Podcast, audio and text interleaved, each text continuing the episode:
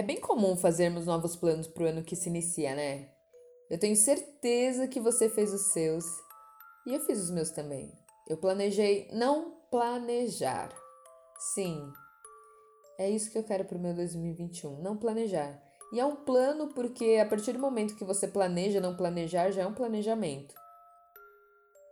Mas tá bom, vai. Para não dizer que, que eu não pensei em nada, eu tenho dois objetivos para o meu ano.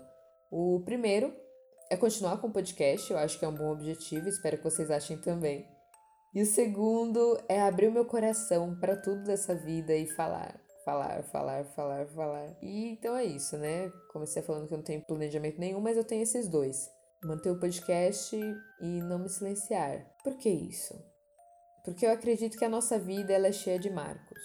Momentos muito memoráveis e outros momentos que são esquecidos, mas que de certa forma acrescentaram muito em quem nós somos hoje. Quando eu creio agora ou nunca, eu queria falar sobre vivências. Assuntos do cotidiano que vivem em nossos corações, na nossa mente, nas redes sociais e tananana, por aí vai. Mas de maneira alguma eu queria abordar assuntos raciais. Eu não queria que fosse mais um podcast falando sobre racismo, sabe? Enfim, uma viagem minha, afinal de contas, como que eu ia falar sobre o meu cotidiano sem falar de questões raciais, afinal de contas, eu sou uma mulher negra. E até mesmo sem perceber, é isso. Não teve como não abordar esse assunto. E assim eu criei a favoritinha de vocês, a série Era uma vez uma mulher negra, e nela eu desde o início eu quis mostrar a maravilhosidade que é ser uma mulher negra, como é importante a história de cada uma e principalmente que é muito importante falarmos sobre quem nós somos com ela eu também fui percebendo aos poucos que agora ou nunca tem uma importância que eu não tinha percebido antes.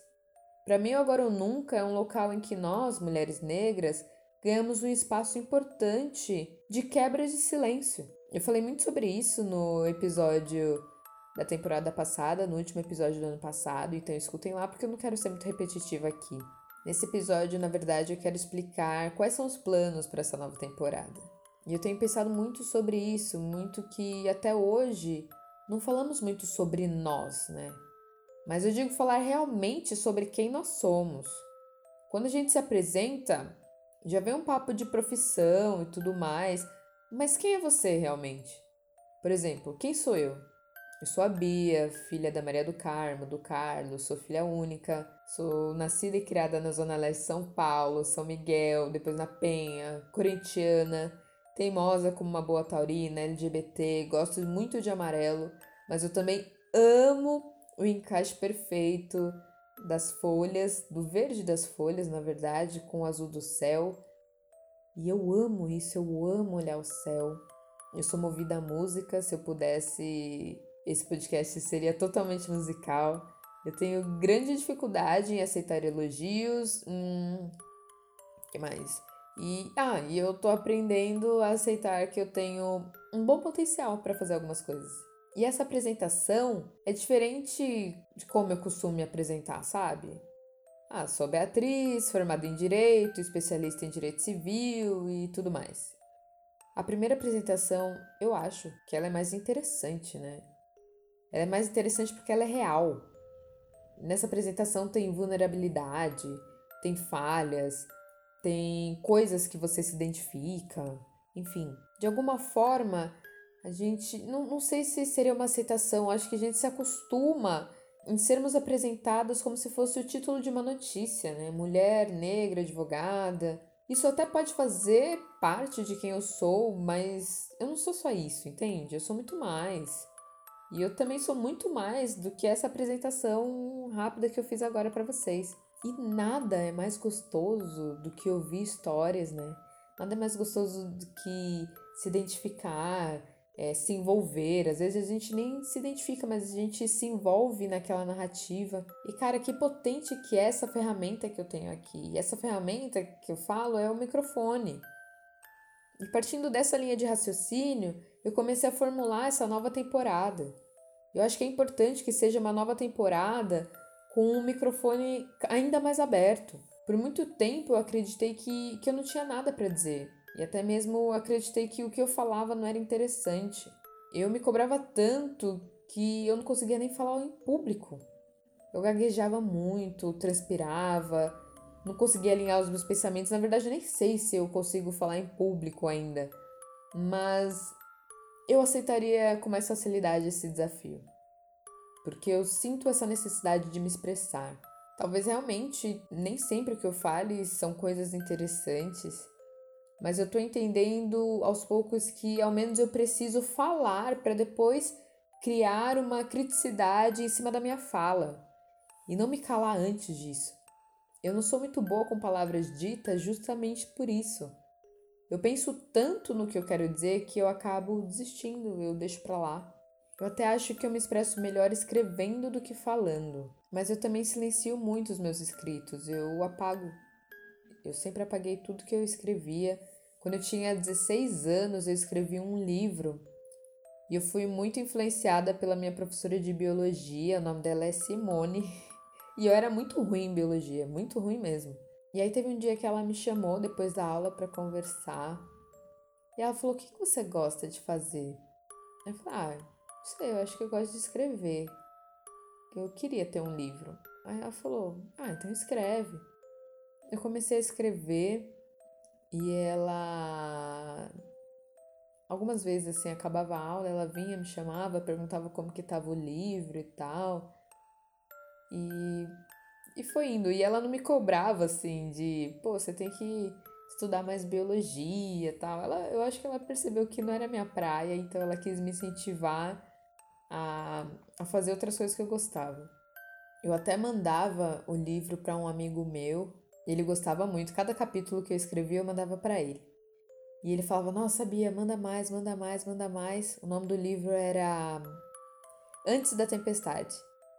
E eu deixei esse livro salvo no computador, troquei de computador, mandei para outro computador, só que eu nunca mais li.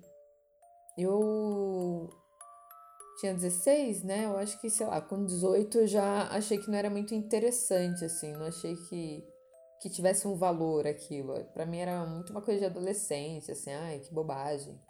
E eu deixei ele de canto no computador. E o computador quebrou. E eu perdi esse escrito. E eu só percebi essa semana que eu perdi o livro porque eu fui procurar para ler.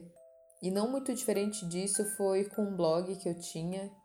Eu tive muitos blogs e eu tive um até 2014, se eu não me engano. E o nome dele era Imune. E lá tinham vários escritos, assim, eram tinham poemas, tinham crônicas, e era tudo que estava passando na minha vida, eu escrevia e publicava lá.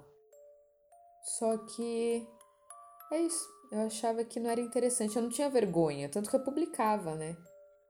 Mas eu achava logo que aquilo não era interessante, que era bobagem. Então eu sempre apaguei. Eu não tenho muitos arquivos de coisas que eu escrevi justamente por isso. Porque eu apagava. E o curioso é que tudo que eu escrevia era bem do fundo do meu coração e eu achava que aquilo que o meu coração falava não era interessante. Até que teve uma vez, quando que foi? Acho que foi em 2018. Acho que foi isso, 2018. Me chamaram para ser mestre de cerimônias de um evento da ONU. Eu vou falar, porque como eu falei em voz alta, só para para isso entrar de vez assim na minha cabeça, eu fui mestre de cerimônias de um evento da ONU, porque alguém me conheceu, a Eli no caso, me conheceu, achou que eu tinha algo a dizer, achou que seria importante eu estar lá naquele momento, naquele dia, naquele evento. E assim foi. Falei para o público, me expressei, me firmei me autoafirmei e foi importante. Eu não me silenciei naquele momento. E assim como eu, muitas outras mulheres negras também se silenciam. A gente duvida da nossa capacidade, de quem nós somos. E curioso, né? Isso, eu me silenciar tanto, não abrir tanto meu coração. E ter um podcast. E o podcast ele surgiu muito com uma necessidade minha de me identificar com o que eu ouvia E eu espero sim que esse seja um podcast que você passe aqueles geralmente 15 minutos do seu dia se identificando com o que está sendo contado. Não necessariamente só se identificando, mas se envolvendo com aquela narrativa, achando ela interessante, achando ela produtiva. Ou interessante, novamente essa palavra. E olhando para trás, agora que eu tô fazendo todo esse, esse apanhado, eu percebo que até quando eu criei o meu canal no YouTube, para quem não sabe, eu também tenho um canal no YouTube, o que mostra que eu não tenho vergonha, mas eu só julgo que é desinteressante as coisas que eu faço. É, quando eu criei no, o meu canal, foi muito diante de uma forte inquietação para me expressar, para falar. Enfim, acho que eu tô já falando as mesmas coisas aqui. É, e aí, ó, mais uma vez. já tô achando que eu tô incomodando, que eu tô sendo chata, e é exatamente no momento que eu começo a me abrir, que o coração vai falando, que vai fluindo, aí eu já me podo, já me calo, e não quero que isso aconteça. Não quero que isso aconteça na minha vida e muito menos nesse podcast. Eu quero que esse podcast seja aquele espaço que a gente deixe de se silenciar, que a gente fale, que a gente tem muito para falar. E não nos escutaram por todo esse tempo justamente por isso, porque a gente se calou muito. Porque permitimos, ou não, né? Porque até mesmo quando a gente falava, matavam a gente de alguma forma. Mas tá na hora da gente falar mais, de nos firmarmos mais. E não sei, acho que tem um motivo especial ou não para você me ouvir agora. Eu espero que tenha e se tiver, que você me conte um dia. E eu agradeço muito você pela escuta e eu te convido a ficar Fica, fica por mais uma semana, mais um mês, mais um ano, mas fica. Os nossos caminhos eles se cruzaram e agora a gente se conhece. Eu espero que essa temporada seja tão prazerosa para vocês que me escutam como é para mim criar cada episódio. E até mesmo por essa questão do prazer que é criar cada episódio, eu já digo que agora ou nunca é um momento meu de muita verdade. A minha voz ela expressa os sentimentos, ela expressa as minhas sensações. Então pode acontecer que tenham semanas que eu não esteja muito afim de gravar, que eu não esteja muito afim de me expressar e faz parte. Só espero que vocês entendam. E terão momentos como esse que eu vou simplesmente ligar o microfone sem estar roteirizada nem nada e abrir meu coração e conversar com vocês sei lá, você tá me ouvindo, me dando minutos tão preciosos do seu dia. E eu me sinto íntima para chegar aqui, abrir meu coração, falar mansinho no seu ouvido.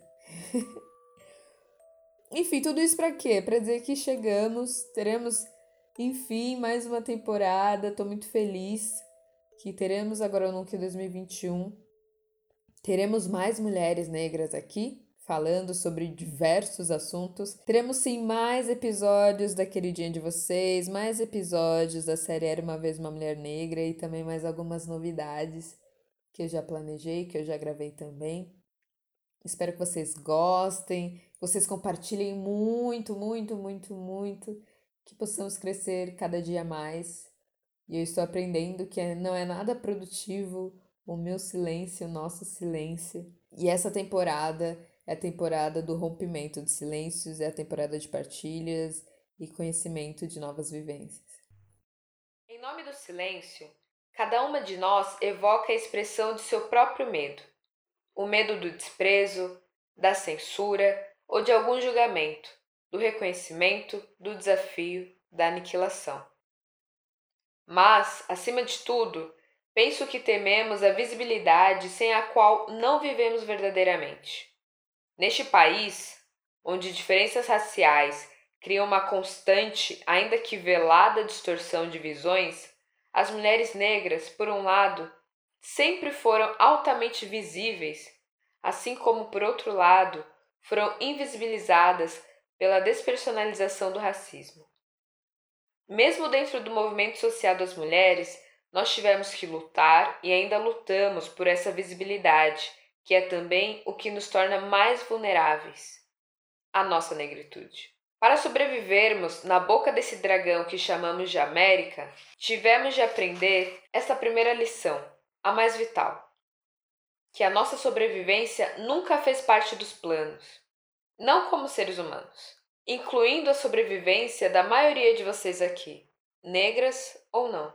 E essa visibilidade que nos torna mais vulneráveis é também a fonte de nossa maior força, porque a máquina vai tentar nos reduzir a pó de qualquer maneira, quer falemos, quer não. Podemos ficar eternamente caladas pelos cantos enquanto nossas irmãs e nós somos diminuídas, enquanto nossos filhos são corrompidos e destruídos, enquanto nossa terra é envenenada. Podemos ficar caladas a salvo nos nossos cantos de bico fechado, e ainda assim nosso medo não será menor. Podemos aprender a agir e falar quando temos medo, da mesma maneira como aprendemos a agir e falar quando estamos cansadas. Fomos socializadas a respeitar mais o medo do que nossas necessidades de linguagem e significação. E enquanto esperarmos em silêncio pelo luxo supremo do destemor, o peso desse silêncio nos sufocará. O fato de estarmos aqui e de eu falar essas palavras é uma tentativa de quebrar o silêncio e de atenuar algumas das diferenças entre nós, pois não são elas que nos imobilizam, mas sim o silêncio. E há muitos silêncios a serem quebrados.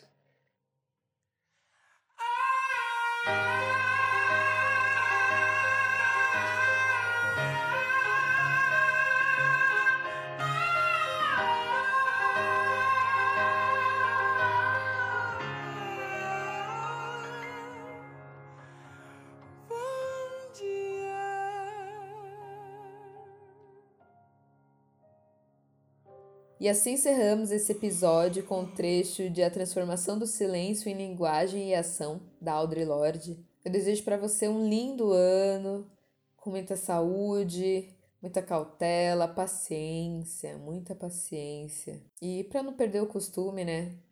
Se cuidem daí, que eu me cuido daqui. Espero que possamos nos encontrar em cada episódio deste ano. Um grande beijo e até o próximo episódio. Tchau. Música